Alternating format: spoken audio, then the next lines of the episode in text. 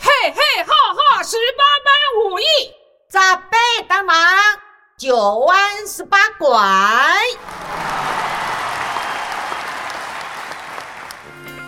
十八岁女生的温柔，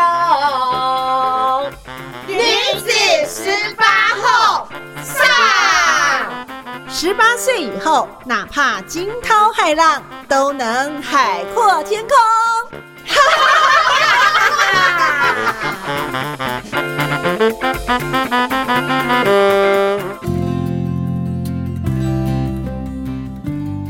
持续欢迎你收听《中女好会讲女子十八后》Podcast 节目，我是主持人秀妹。今天我们在节目当中呢，啊、这个让我马上呢赏心悦目，仿佛呢就看到了这个古代的这个四大美女来到现场，哦，这我真的觉得这个超兴奋的，跟大家来分享。邀请到呢我们的黄君硕学姐，今天我们来聊聊琴棋书画。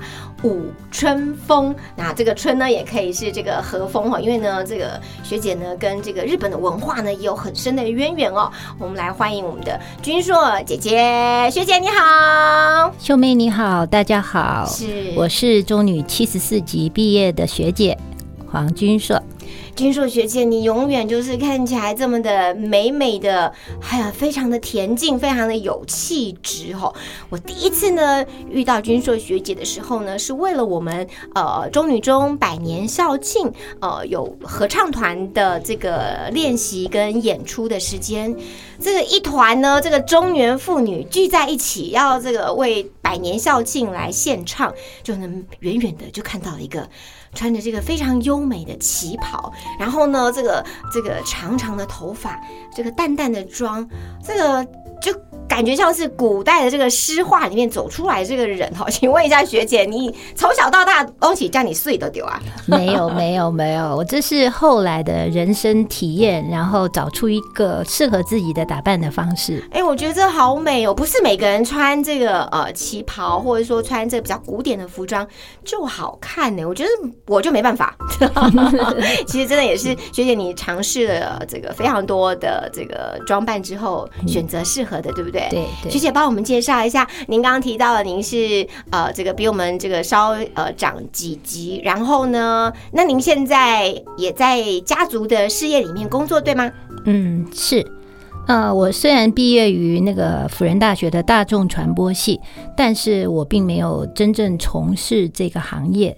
我在大学的时候是有在打工过，我当过电视节目的配音，儿童节目，哦 好可爱，还有那个就是助理导播。是那那时候当时很有名的叫综艺一百，啊，有啊，那就是张小燕、啊。对对对，其实我的工作非常简单，因为那时候是大学生而已，我只负责数秒。OK 倒数。对对对对对对嗯对对。可是那也是一个蛮好的经验。那在后来我在考华航的时候，哎，这反而是一个优项，就是说，呃，我不一样的打工经验。是，然后我后来在华航待了四年，然后我本来准备存钱要去留学，可是计划赶不上变化，就结婚去了。结婚是太美了，这样子。没有没有没有，结果我二十年都在先生的家族事业里面，他们是手工宣纸的制造公司，嗯哼对，然后现在我们的客户蛮蛮不错的，像总统府啊、故宫啊，还有中央研究院都是我们的客户。对，是。那现在小孩子大了一点呢，我再开始我的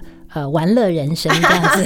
哇，这个玩乐人生呢，要玩的美美的哈，也不容易哈。有的玩一玩呢，就变就是变得不一样，或是这个变形了这样。那为什么学姐问一下，这个没有在我们的访纲里面，为什么身材永远维持这么曼妙呢？穿起旗袍来就是。该有的就有，然后呢，这个非常的这个曲线玲珑啊，可不可以传授一点秘籍啊？其实没有啦，其实我觉得穿旗袍，你你不要想的那么复杂，你就把它想想成是一个中式的洋装，哦它只是多了一个扣子。嗯哼，那刚好我还蛮感谢我父母的，我的遗传还不错，我到现在没有白头发。OK，所以我可以留直发 Yeah，然后因为你从事的行业又是跟文化相关，因为我们公司是做手工宣纸的制造，所以你会习惯穿比较中国风的服饰。然后我是几年前呃一个因缘际会接触了旗袍，这个后面我们再好好谈。对，然后就觉得哎。原来这样子很适合我自己，是，对对对所以呢，呃，假定到了这个中年，才发现自己呃可以用呃一个特别的这个服饰来表彰自己的这个喜好也好，或者是说自己的兴趣，我觉得也是相得益彰，对不对？你会觉得这个发现很棒，对不对？是是，然后你就会呃，因为你觉得你要符合这个标志这种感觉，所以你走路就会慢一点，讲话就会呃轻声柔一一点，点。对对对哦，那我对。是真的需要来这个彻底改造一下。不用不用不用，是好，那学姐，我想要了解一下，就是呃，目前来说，这个呃，在您的家族的事业，因为是属于呃这个宣纸的，它其实跟很多的这个书法啦、文化艺术面，其实就会有非常多的连接，对不对？是。然后您其实现在呢，也是担任财团法人日本 JP 书海社时段的委员，请问一下，这个是什么身份呐、啊，这个我我我们应该这样说，像日本人他们写书法，他们对书法非常尊重，他们叫做书道，哦。跟花道、茶道一样，是他们的国粹之一。那当初从啊、日本人写学汉字是从唐朝的时候学就开始有学习有接触，当他们唐从唐朝传到日本之后呢，他们就非常的遵循这个唐楷的方式，所以你在庙里面很多的字都是都是写很漂亮的楷书。对。对，那我参加这个日本的书海社，它有一个优点，它已经一百多年了。嗯哼，它除了第一次世界大战跟第二次战败以后，世界大战以后稍微停刊了几期之后，它并没有消失，哦。所以它还是一百多年来都还有这个杂志在。OK，，对，那他，嗯，我参加这个是因为我们我们家制造的宣纸是销到日本去，是，然后刚好日本有很多我们的客户，其中有一位是日本三月百货跟台湾的星光。啊，要同一个系统的，对他那时候嗯要组合成第一个星光三月百货的时候，刚好那个渡边先生是台湾这边的负责人，嗯然后他也在星光三月开了书法教室，是，所以他才知道原来他在日本买的纸是我们台湾出口做的对、嗯对，那个张品煌先生跟他讲以后，他才知道哦，原来台湾做这么好的纸，那所以就。我们就开始提供那个书法班的纸，然后等到我的小孩大了，我觉得我应该有机会可以再重新拿起毛笔的话，我就开始再跟他学。也开始书写这样子，对对对哇哦，这一段呢，其实既有文化，又有这个交流，而且呢，还有啊、呃你自己的这个人职涯当中的这个第二段发挥，对呀不对？哦，非常精彩的人生。然后，徐子琪，你也还是中华民国这个、呃、书学会的第十一届常务监事，还有很多像什么呃外语的这个训练啊等等的。其实日本文化你是真的喜爱，对吧？嗯，其实应该这样讲，我对日本的文化是因为我以前在华航华航服务的时候，飞到东京去，发现他们的便利商店真的是太好玩了。太先进了，比起台湾。我可以把十天的旅费在一天就把它花掉，就是光它的那个精致程度，大概你看三十年前日本的 Seven Eleven 就有我们现在台湾的这种程度，是。就就觉得开始非常喜欢，然后那时候也会去开始去研究一下日本的流行跟资讯，然后后来刚好先生的工作就是只是外销到日本去，所以会才慢慢开始又学习日文。嗯，对对了解。学姐在这一段经历里面哈，呃，你会不会觉得是在过往呢，在中女中的这一个呃求学的经验，让你呢非常非常的。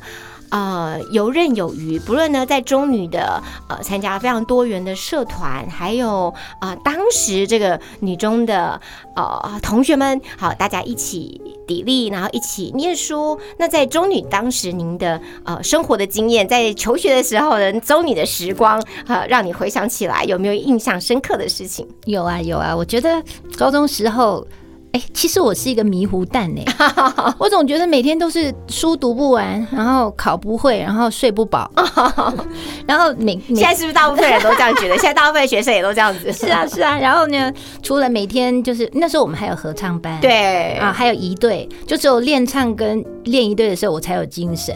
每天最快乐就是第三节下课要去买便当，你知道吗？那那时候呢，呃，因为我们那当初被一队选上是非常光荣的，对，可是身高够高，嗯然后呢也要有一点点这个 face 也要 OK 这样子，身材也要基本上是不错的，嗯要要高一点就好了。嗯那其实我当初呃就是。一直吊枪，然后教练是呃本来想说看我来练习一下刀队，可是又说我走路像跳舞，哦所以后来我就是当个长腿的花瓶，那长齐就好了这样子。然后就是我觉得我的高中时代每天就是很开心的练玩社团啊，那功课倒是不是挺好，不过我觉得。呃，虽然学业不如人呢，可是生命会找到出口。因为我从小练舞，我有练芭蕾啊、民族古典，然后我就帮体育老师编校庆的大会舞跟大会操，结果体育成绩超好的，就是我就是在女中的成绩里面觉得稍微值得拿来讲的。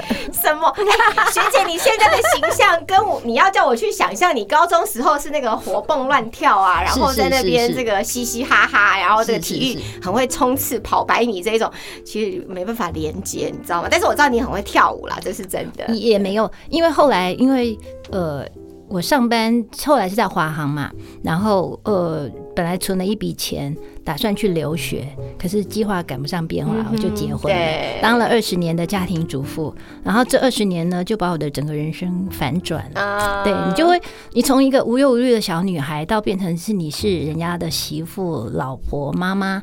你从这个二十年的沉淀，然后你也也累积了很多能量，比如说想要学习的能量，想要把自己变得更好的能量。那当现在哎小孩子大了，我可以自己为自己负责的时候呢，这些东西就会慢慢慢慢显现出来。对，然后是追求你喜爱的，对不对？然后很很呃有有过去的这一段的这个累积跟经验哦。学姐，你学习这嗯个刚刚讲的，不论是琴棋书画啦、艺术啊这些，对于你的生活来说，呃，你有没有一个比较特别的这个追求？先讲一下你平常日常生活好了，能够维持这么曼妙的身材，然后呢，永远看起来就是美美的。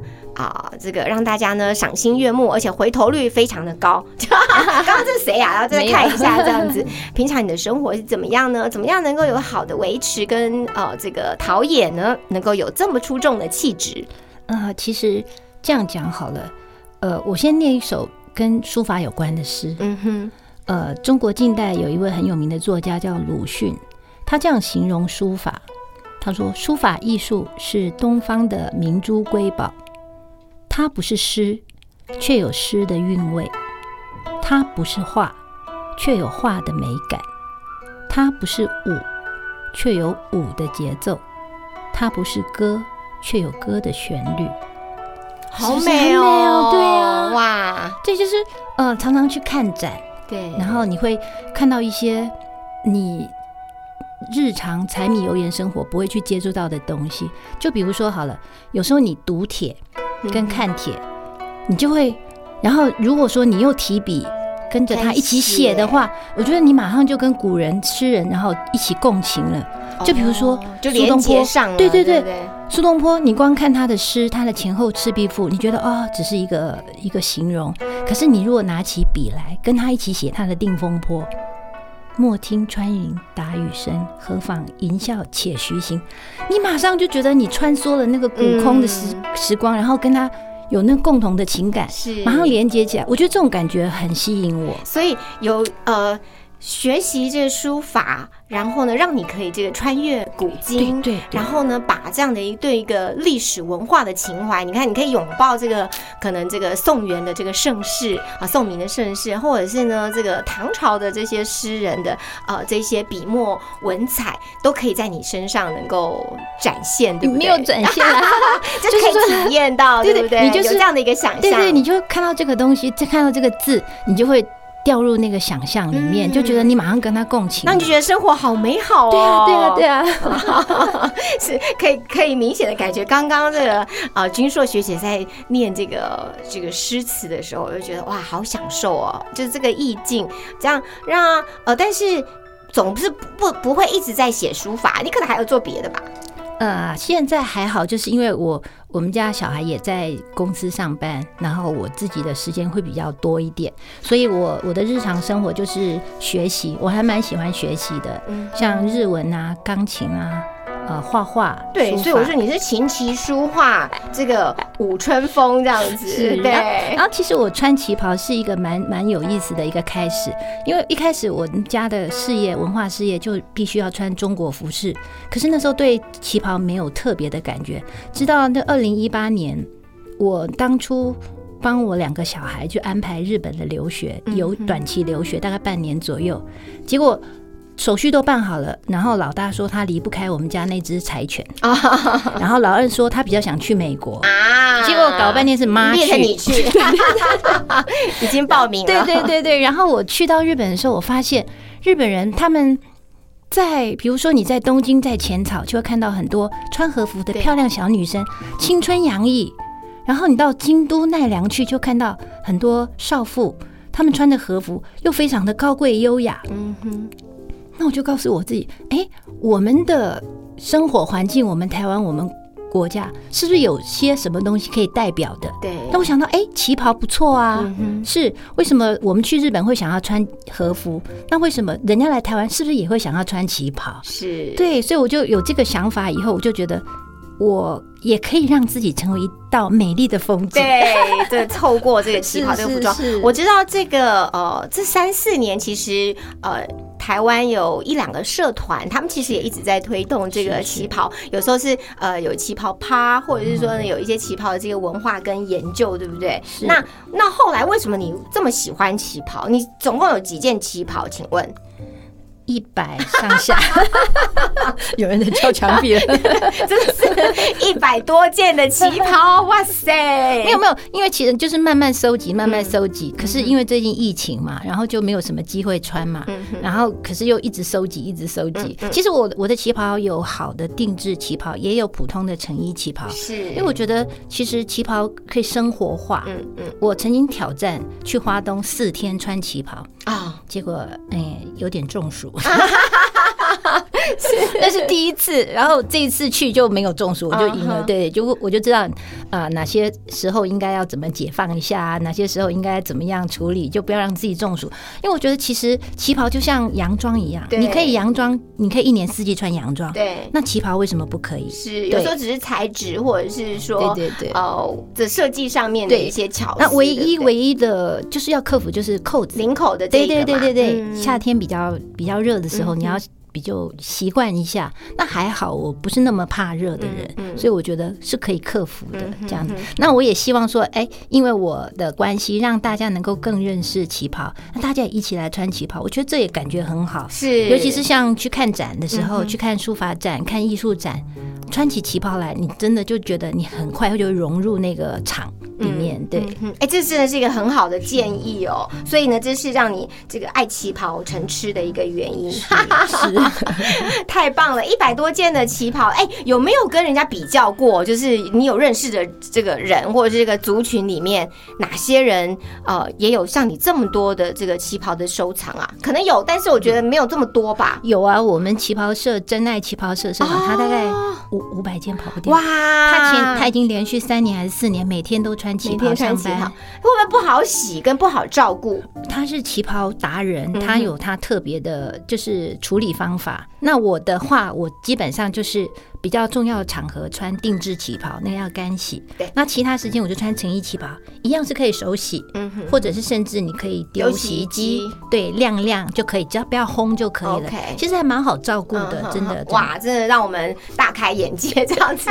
然后居硕学姐在旁边笑的这个花枝乱颤这样子。好，今天我们这个呃中女好会讲女子十八后 Podcast 节目呢，呃，今天邀请到这个黄君硕学姐，那她包含了琴棋书画以及舞蹈。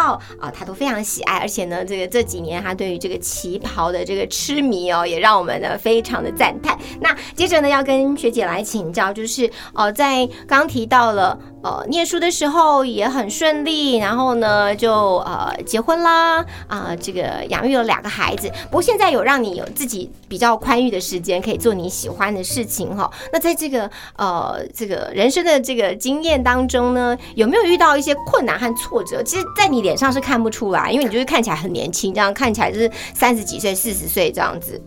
遇到挫挫折跟困难的时候。其实哦，人的一生不可能都顺心如意嘛。我觉得有风有雨才会有机会看到彩虹。嗯，还有就是不如意的事情十之八九，可是我们要常想那个一二。基本上我遇到挫折的事情，呃，这可以再另外开一集。这么多啊！我简简单说一下，就是说你凡事看好好的一面呐，那多多看看别人的优点，你自然会稍微比较心情会比较平静而安定。千万不要让坏情绪影响自己太久。我觉得长期的负面情绪呢，会影响健康。所以我遇到事情的时候，我第一件事情，其实我我比较消极的态度，就是我处理事情以后，就是让自己开心。嗯，然后因为我觉得世界上很多事情没有非你不可，世界上少了你。地球一样转，明天太阳一样上来。对，你要先多爱自己，先把自己照顾好，你才有能力去面对那些挫折。而且我觉得那些挫折，所有经过的事情，它都会变成你以后的生命的养分。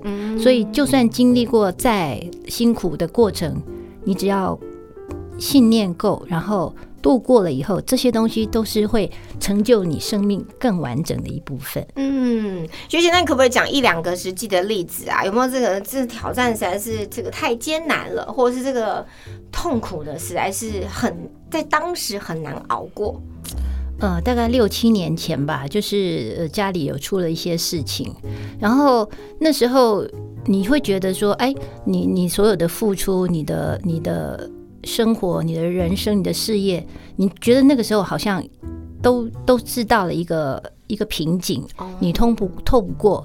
可是我后来发现，就是其实这是人的一一个想法，你一个转个方向来想，你就是看好的方向，然后不好的地方你先放着，让时间去解决。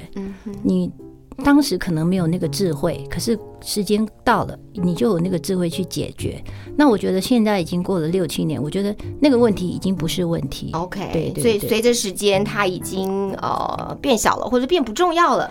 对，其实当初其实遇到问题的时候，你一定会有，你应该允许给自己一段时间来恢复、来伤心，那都无所谓。我觉得就是你一定要先把自己顾好，要爱自己，不要让自己。长期忍受在那个负面的情绪里面，尽早跑出来，尽早恢复的话，你的人生才能继续。有一些人，呃，真的遇到困难的时候，他会一直陷在那里。那我觉得我很好的，就是我有很多身边有很多好朋友，我可以跟朋友倾诉，然后听听他们的讲法。但最重要还是自己，你自己要放下，你要走出来，你才有办法真正。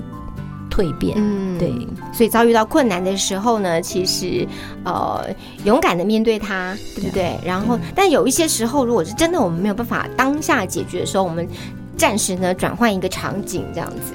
再再回到我们的这个琴棋书画当中，这样子哦。那就说学姐有没有？其实你觉得，呃，现在我们已经经历到了这个人生的这个中年，那面对这些可能是刚毕业的啦，好，这些学妹们，或者像我们的这个呃粉丝或者听众朋友们，其实可能有很多这个很年轻哈，有没有给他们一些人生的建议呢？是是，我后来想了很久，我觉得一句不够，要两句。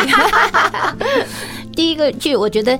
我想告诉小学妹们，我觉得人生是一场马拉松。哦，对，你可以输在起跑点，你只要方向正确，不管失败几次都无所谓。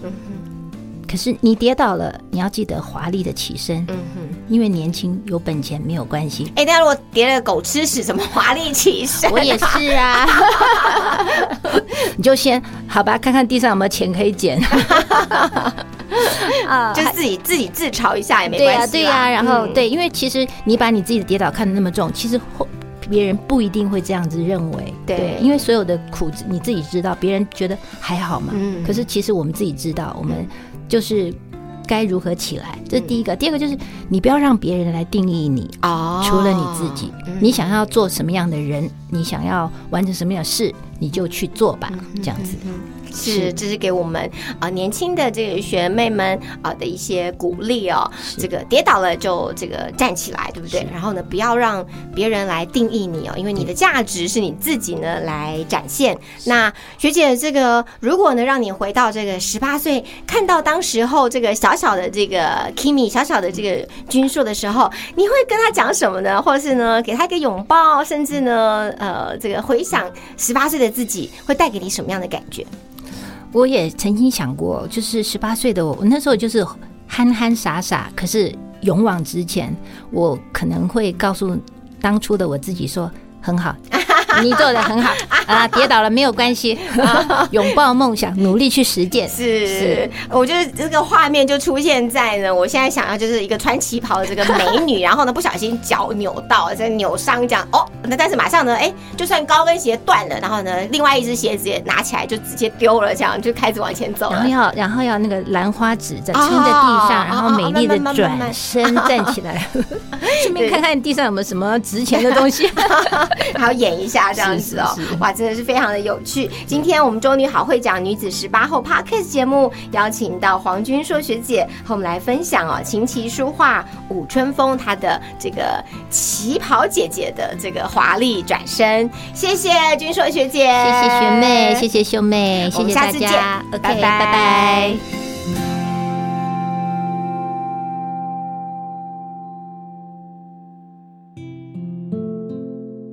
各位亲爱的女子十八后的听众朋友，大家好！又到了我们心灵游戏小单元的时间，我是小天使。